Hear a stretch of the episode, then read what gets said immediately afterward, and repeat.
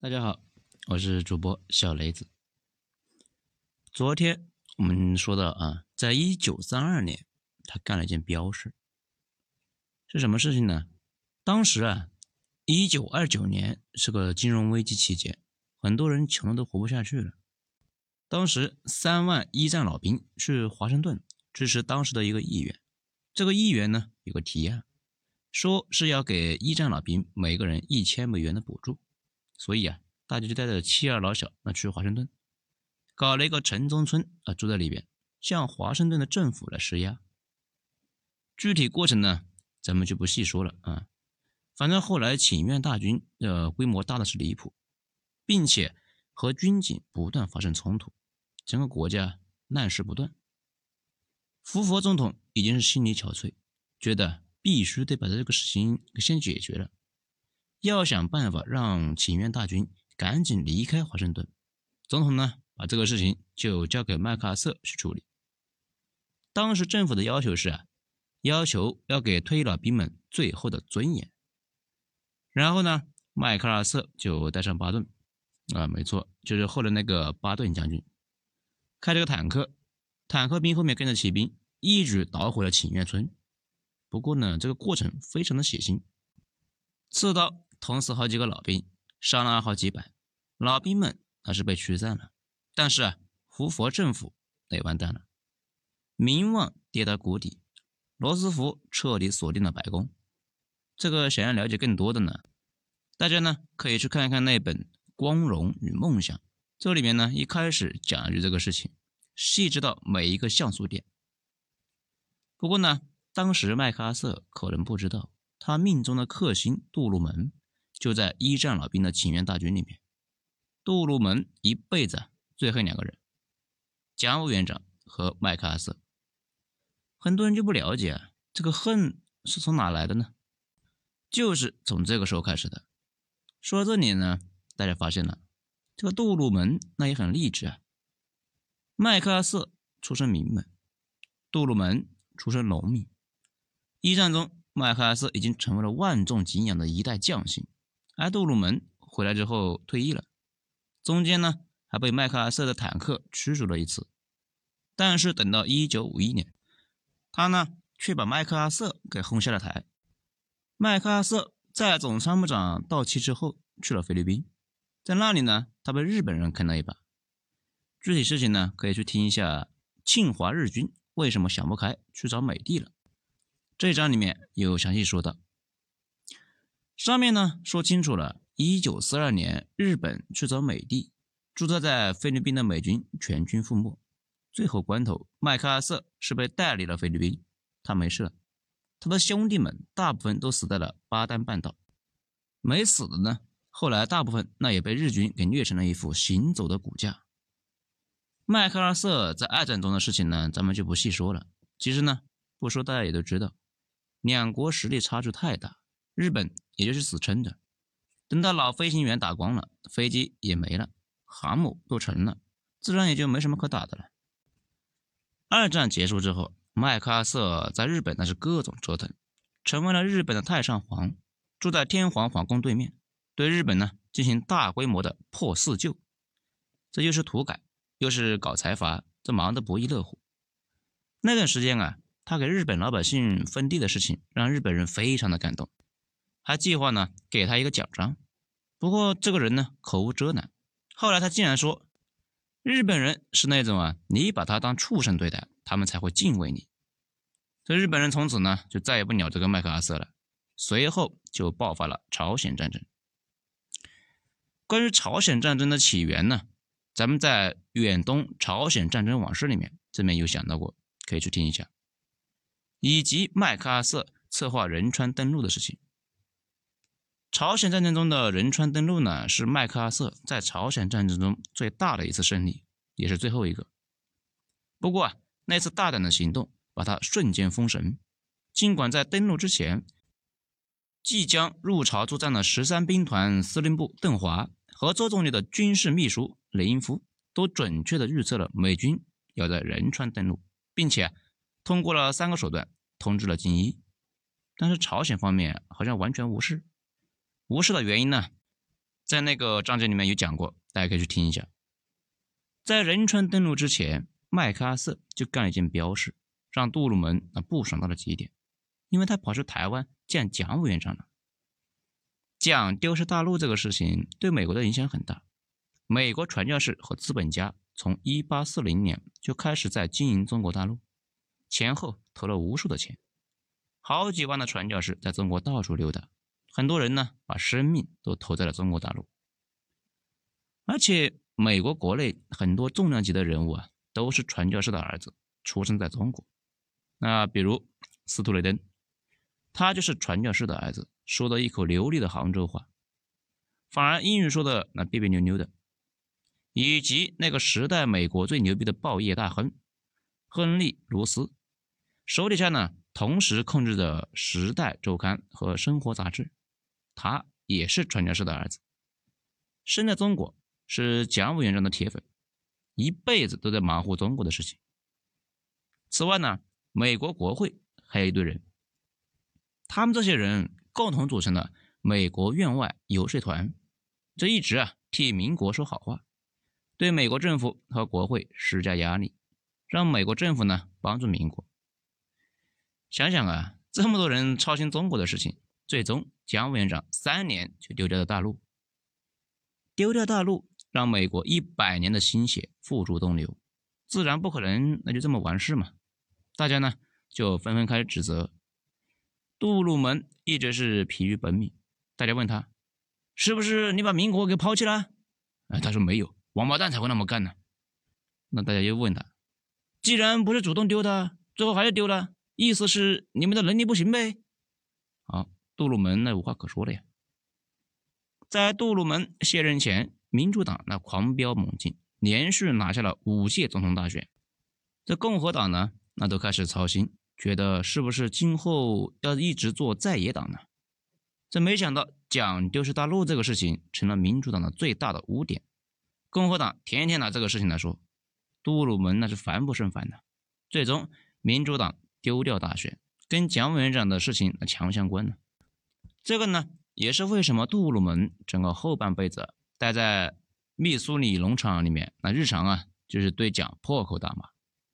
所以呢，蒋败退大陆，跑到小岛之后，美国政府一直就没形成共识，没想清楚该怎么做。国务院跟国防部那吵成了一团。杜勒斯一伙呢，想把台湾送了给中国大陆，想要和新中国做朋友，看看能不能合作，甚至。他自己跑去一个记者俱乐部，发表了重要的演讲，说的是那啥呢？台湾不在美国防御圈里边，那言外之意就是美国不干涉中国的内政嘛。这个事情呢，咱们在老毛要回来的旅顺港和中长路埋下了朝鲜战争的种子，这里面有讲过。国防部和国会共和党大佬当初在国共内战的时候，那就坚持认为。美军应该直接上手去帮助蒋委员长。驻扎在青岛的美军那是没放一枪退出中国这个事啊，国防部一直闹到六十年代。现在更不能丢台湾，台湾是航空母舰，要从日本到台湾，再到菲律宾，形成一个包围圈，困死新中国。杜鲁门呢，一直也没想好怎么办。这个时候，朝鲜战争爆发了，麦克阿瑟随后就跑去台湾见蒋，差点啊把杜鲁门给气死。因为大家理所当然的觉得麦克阿瑟是他派去的，美国要保台湾，蒋委员长更是以最高的规格接见了麦克阿瑟，亲自呢带着党内的大佬和媳妇啊去机场接见麦克阿瑟。这后来还发了一个通稿，说是双方就共同感兴趣的话题达成了共识，这差点把杜鲁门给气死啊！你大爷的，你个破军棍，执行命令的时候就来了，哪来的感兴趣的话题呢？后来呢，杜鲁门在日记里面写下了一些描述，就是他对麦克阿瑟的看法是这么说的：“我他妈的真不明白，罗斯福为什么不把温奈特调回国，让麦克阿瑟去当烈士呢？如果我们得到了温奈特，那将是一名真正的将军和战士，而不是我们现在看到的这么一名话剧演员式的骗子。令人难以思议的是，一个造就出罗伯特·你。约翰、潘兴、艾森豪威尔和布莱德雷这样的伟大人物的国家，竟然也造出了像巴顿和麦克阿瑟一类的人物。这个时候呢，杜鲁门已经非常不满意了，但是啊，大局为重，准备说麦克阿瑟几句，就把这个事呢过了。美国当时真正担心的是中国参战，中国是否在朝鲜战争中参战这个事情，以往呢，我们媒体说是美国不确认，甚至有个段子编排的是，南德智库已经有了结论，要三百万美元卖给美国政府，这政府嫌贵啊。等仗打完了，花了个三百万来买那个结论，上面写着“中国要参战”。其实呢，这种段子非常低级，哪怕是随手翻开美国当时的政府的一个会议记录，或者是杜勒斯、凯南、杜鲁门他们的回忆录传记里面写的非常清楚。朝鲜战争爆发之后，美国就发现四野最精锐的十三兵团在向中朝边界移动，而且呢。国务院大佬们观察了毛的一系列行为模式之后，确认他是一个主动型的领导人，绝对不会让战火重新烧到自己国家领土之上，甚至连台湾都断定美军跑鸭绿江去，新中国肯定动手。不过呢，姜委员长谁都没有跟他说，他巴不得中国跟美国打起来。美国呢，当时已经把二战绝大部分现役部队都解散送回家了，五年没打仗了。新入伍的士兵呢，连瞄准都不会，所以朝鲜战争爆发之后，美军新兵蛋子被送到了朝鲜，这连朝鲜人都打不过，一直就败退，几个月就死了三千多人。如果不是当时战地医疗环境好呢，伤员当天就能够上飞机回日本，那得死上万人。所以朝鲜战争爆发之后，新中国觉得美国是冲自己来的，但是美国国内的文官们却认为。让士兵们能够少死人那最好的，他们并没有想跟中国作战。但是这里呢，必须强调一点，咱们说的这些呢，都是两千年之后才解密的，在那之前谁都不知道。你不能拿着现在的解密材料去指责当时的人做的决定对不对？所以仁川登陆之后，美韩联军势如破竹，朝鲜军啊兵败如山倒，是否跨过三八线继续北上，就成了一个新问题。这一点呢，美军觉得完全没问题，必须得跨过呀，得去教育教育朝鲜人。但是美国政府也比较纠结，因为大家内心深处都是想报复，而且呢，我们刚才提到过的民国院外游说团到处活动，谁敢说不越过三八线，就指责他是绥靖者。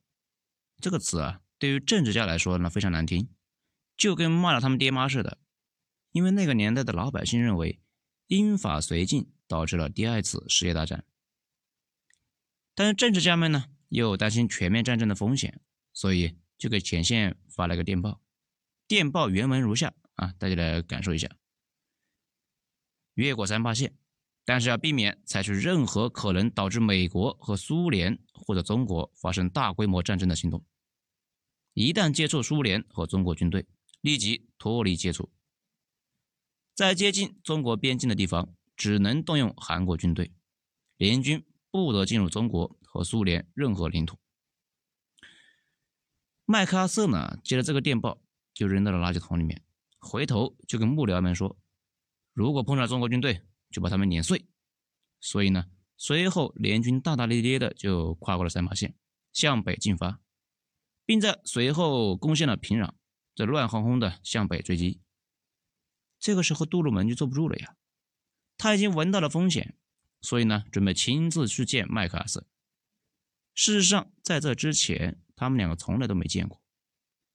一九三二年，麦克阿瑟指挥陆军清理了一战老兵的时候，杜鲁门只顾跑路，没看到在远处观战的麦克阿瑟。从那以后，麦克阿瑟一直在海外，这一次不能不见了。一方面，杜鲁门想在大选前。沾沾仁川登陆的荣光。另一方面呢，美国国内的情报部门已经发现，二野主力九兵团也在调动。杜鲁门担心的不行了，赶紧想见见这个麦克阿瑟，当面澄清一下白宫的意思，让麦克阿瑟呢小心中国的介入。他们见面的地方呢，选在威克岛。这是个什么地方呢？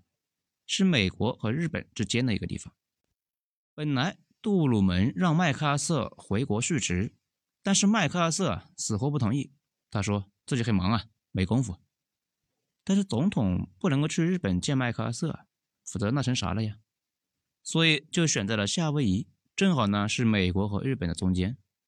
但是麦克阿瑟那还嫌远，最后选择了威克岛，距离华盛顿四千七百英里，到东京一千九百英里。大家看出来了没有？总统的飞行距离要比麦克阿瑟远一倍多。一九五零年十月一十五日，这两个人终于见面了。见面之后，双方还得客气的不得了。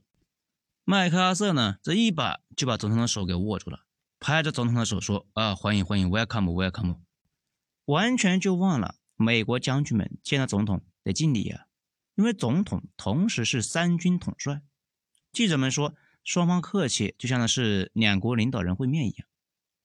然后呢，杜鲁门开口的第一句话就是问麦帅：“呃，那啥，我们情报部门显示中国会出兵哈。”随后呢，双方各种讨论啊，几乎话题全部是围绕这个展开的。麦克阿瑟就一直在劝说总统啊，不要瞎担心。后来呢，杜鲁门那终于是放下了心，回美国去了。麦克阿瑟转眼就骂杜鲁门这个小杂种。但是就在总统回国后的半个月，美军旗八团就在鸭绿江附近的云山一带遭到伏击重创，也就是我们说的第一次战役。奇怪的是呢，美军依旧不知道自己是在和谁打仗，还以为是朝鲜人。尽管美军抓到了几个战俘，战俘说他们是志愿军三十九军的人。消息呢报到了东京，麦克阿瑟呢依旧觉得问题不大。一方面呢觉得可能是少数的志愿者过来了援助朝鲜的一个单兵，另一方面啊他觉得就算是中国人参战也没事，一起打了。但是随后的事让东京和美国那都震惊无比，因为在长津湖和军营里面都发生了大兵团被围的事情，也就是我们说的第二次战役。以往有糊涂蛋说志愿军用人海战术，其实吧，这已经不是糊涂的事情了，是蠢呢。因为在1853年，也就是朝鲜战争前一百年，在克里米亚半岛，英国步兵啊排成一排，对排山倒海来的哥萨克骑兵。进行弹雨压制，哥萨克骑兵呢，硬是没能够突破单线的英军防线。从那个时候起，在后膛枪和机枪面前，再多的人那也变得是一点意义都没有。你说志愿军用人海战术打败了美军，简直呢就是说装备了机枪、大炮、坦克、飞机的美军呢，连一百年前的英军龙虾兵那都不如啊！这简直是骂人家是傻逼。到了一九五零年十一月二十八日，也就是杜鲁门和麦克阿瑟见面六周之后，联军在三八线以北已经是彻底溃败，各支部队呢之间的相互联系都被切断了，随后可能会被各个包围击破，所以联合国军就赶紧下令撤退。但是呢，不是说想撤出来就能撤出来的，志愿军已经在撤退沿途埋伏。两百多公里的南撤道路上，到处都是被伏击。美国有个专门的说法，叫“长手套”或者“血腥走廊”。不过志愿军当时没有苏联援助的武器，也没有苏联的飞机。苏联支援呢，是在第三次战役之后了啊。那时候美军已经跑回到三八线以南去了。志愿军没有重武器，对重型坦克里面的美军杀伤力并不大，主要是把。轻装的步兵杀了个是鬼哭狼嚎，美军第八集团军的军长沃克也在跑路的过程中啊翻车给摔死了。